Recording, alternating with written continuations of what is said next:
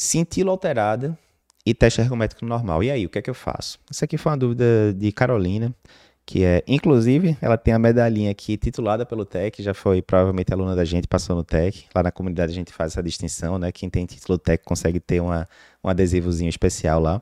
E ela coloca aqui um caso clínico que ela se deparou, que era o seguinte: paciente de 32 anos, sexo masculino, já tinha tido uma nefrectomia prévia por complicações de estenose, de junção, é, de ureté e tal.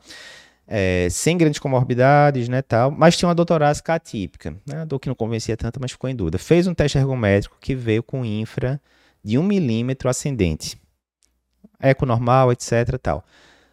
A pessoa que atendeu inicialmente esse paciente ficou com suspeita aí desse teste ergométrico, não se sentiu seguro, terminou pedindo a cintilo, e aí na cintilo, a imagem de perfusão veio normal, o paciente foi super bem, conseguiu fazer 18 metros, mas teve um infra de 3 milímetros ascendente. E aí, investigar esse paciente, não investigar tal. E aí, lá na comunidade, o Dr. Fábio Machocola, né?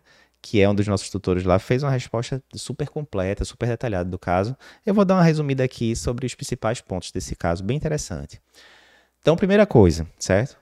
Paciente que tinha uma dor atípica, 32 anos, apesar de ter a nefrectomia, pelo que a gente viu aqui, função renal normal, sem outras comorbidades. Dor atípica pedir um teste ergométrico. Teste ergométrico com infra de 1 milímetro ascendente. Isso é critério de positividade pelas diretrizes? Não é. Então, se a gente for ver lá as diretrizes, né? A diretriz está meio antiga já da, da SPC de teste ergométrico, mas o que é que ela diz? Você vai considerar critério de positividade se for um infra ascendente, se paciente com baixa probabilidade de pré-teste, que é o caso desse paciente, se tiver um infra maior ou igual a 2 milímetros, né? Aí tem lá o ponto certinho que você deve medir, etc ou se for maior ou igual a 1,5 milímetro num paciente com moderada a alta probabilidade de pré-teste. Então, de um jeito de outro, 1,5, 2, mesmo sem saber a probabilidade de pré-teste desse paciente, né, sem ter calculado direitinho, 1 milímetro não seria critério de positividade.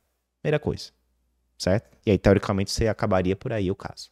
Ok, mas é um fato, pediram outro exame para o paciente. E aí pediram a cintilo com o teste ergométrico, a cintilo veio com perfusão normal, paciente foi super bem, o paciente fez 18 metros de capacidade funcional, né? lembrando que acima de 10 metros é uma capacidade funcional boa, 18 metros realmente é nível de atleta ali, mas o paciente teve um infra ascendente de 3 milímetros, aí sim 3 milímetros, quer seja o paciente de capacidade, probabilidade de pré-teste baixa, moderada, alta, seria considerado um, um critério de positividade pelo teste ergométrico. E aí, o que fazer, né? É, não é incomum acontecer isso, né? Você ter discordância entre métodos isquêmicos. E aí se vira nos 30, papai. O paciente aqui, 32 anos, está, sei lá, fazendo crossfit da vida, uma atividade de alta intensidade, e você tem que colocar a liberação ou não para o paciente para ele fazer atividade física. De um lado, você ficar pedindo outros exames, tá? pode ficar adicionando custo desnecessariamente ali, né, na, na condição do paciente. Do outro lado, se você, entre aspas, libera o paciente para atividade física e amanhã ele tem uma morte súbita, alguma coisa, está lá seu nome no papel. E aí, como encarar isso? E o doutor Fábio discutiu aqui de forma, né, como sempre, muito detalhada aqui, a, é muito baseada em evidências, citando as diretrizes, o que, o que considerar nesse caso. Mas aqui a gente tem duas visões né, que a gente poderia adotar. A primeira visão é a seguinte: olha, o teste ergométrico inicial já não fechava o critério de positividade. O paciente já tinha provavelmente 32 anos do atípica, né, sexo masculino, sem fatores de risco. O paciente tinha baixa probabilidade de pré-teste. Então, por esse primeiro exame, já estaria resolvida a vida do paciente, acabou e está liberado. Ok.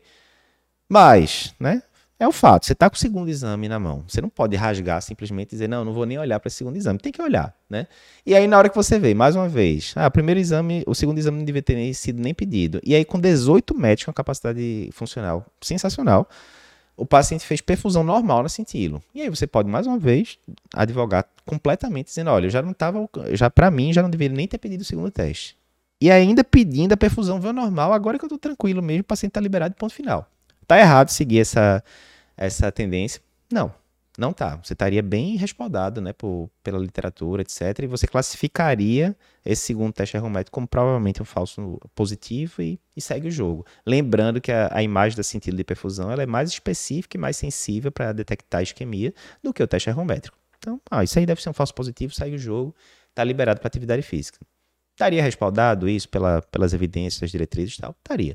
Mas do outro lado, você teria uma visão mais conservadora, que é o seguinte, pô, eu estaria liberando o paciente aqui para uma atividade física pesada, né? E claramente o paciente que faz 18 metros na atividade, na, no teste ergométrico é um paciente que está, né, fazendo atividade física mais puxada. Mas, Eduardo, agora eu tô reticente aqui, velho, porque tudo bem, tem um, um primeiro teste ergométrico que era normal, tem um segundo, já que infrascendente de um milímetro não preenche critério de anormalidade, tem um cintilo com exercício físico para torar que veio normal. Mas eu tô preocupado, velho, agora, porque tem esse infra de 3 milímetros aí, o eco é normal, né? Citado aqui, ou seja, isso não é um infra que talvez seja de uma cardiopatia estrutural ou outra, tipo uma miocardiopatia hipertrófica, não, é eco estruturalmente normal. Eu estou preocupado com coronariopatia mesmo, velho, né? Apesar do paciente ter 32 anos, não ter fatores de risco, mas, enfim, existe coronariopatia precoce, aquela coisa toda. Eu estou com medo desse paciente ter uma morte súbita, alguma coisa sobrar para mim depois. O que é que as diretrizes dizem em relação a isso? Quando você está com a pulga atrás da orelha, lembrando que não é um paciente assintomático, é um paciente que tem uma dor atípica, é atípica, mas é sintomático e tal que, é que as diretrizes dizem? Você está com frente a um paciente com dor torácica, que você está com a pulga atrás da orelha, porque ele está tendo exames discordantes, teste ergométrico alterado e sentido normal, por exemplo. O que é que você pode fazer para esse tipo de paciente? Anjotomo é ótima opção para tirar essa dúvida de exames discordantes. Eduardo, mas aí, é, inclusive, Carolina falou aqui, pô, eu fiquei com medo de pedir angiotomo para esse paciente porque ele tem história de nefrectomia. Mas veja, história de nefrectomia não é contraindicação anjo tomo, né? Como é que está a creatinina desse paciente? A creatinina está normal. Ah, Eduardo, mas creatinina é um marcador né, que altera tardiamente na doença renal crônica, etc. Concordo. Mas veja, clírice creatinina, digamos que esteja normal. Se não foi colocado, vou considerar que está normal. Clírice creatinina do paciente está tá normal. Né? Paciente 32 anos. Uh, não foi colocado aqui como é que era o biotipo do paciente, né? Porque a gente sabe quanto mais magro o paciente, mais longilíneo, menor a quantidade de é, peso baixo, magrinho, né? O, o tórax sem, é, sem, sem muita é, aumento de diâmetro posterior. Geralmente ali, com pouca radiação, com pouco contraste, você consegue fazer um angiotomo de boa qualidade. Já se for um paciente, por exemplo, ah não, a creatinina está já bem alterada, creatinina de 2, 3, é um paciente obeso que a gente sabe que aumenta a quantidade de radiação, aumentando o peso, tem que aumentar a quantidade de contraste também injetado. Já é outro cenário, por exemplo, em relação ao angiotomo. A gente não tem esses dados aqui. Mas, via de regra, a gente consegue fazer angiotomo, né? principalmente com, com os aparelhos mais modernos, muitas vezes poupando ali quantidade de contraste que é injetado e tal, né? Então, assim, de forma alguma é contraindicação absoluta, considerando que o paciente está com creatinina normal. Então, o angiotomo talvez seja uma boa opção aí para a gente tirar essa dúvida em relação a exames discordantes. Então, os dois caminhos são defensáveis. Primeiro exame está normal, não devia ter nem pedido segundo, a cintilo veio com perfusão normal, vou liberar esse paciente, ponto final. Ok, me parece uma visão é, coerente. Mas do outro lado também me parece coerente. Olha, eu tô com medo, tô com o pulga atrás da orelha, o paciente tem função renal normal, apesar da nefrectomia é, tem exames discordantes, vai fazer atividade pesada, prefiro ficar mais tranquilo fazendo angiotomo e descartando completamente que tem coronariopatia. É, é, é, é, é, totalmente entendível também essa visão. Acho que as duas podem ser respaldadas aí por diretrizes.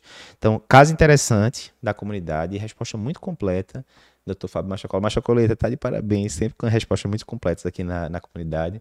Para a gente é, é uma honra ter uma equipe de doutor tão afiada.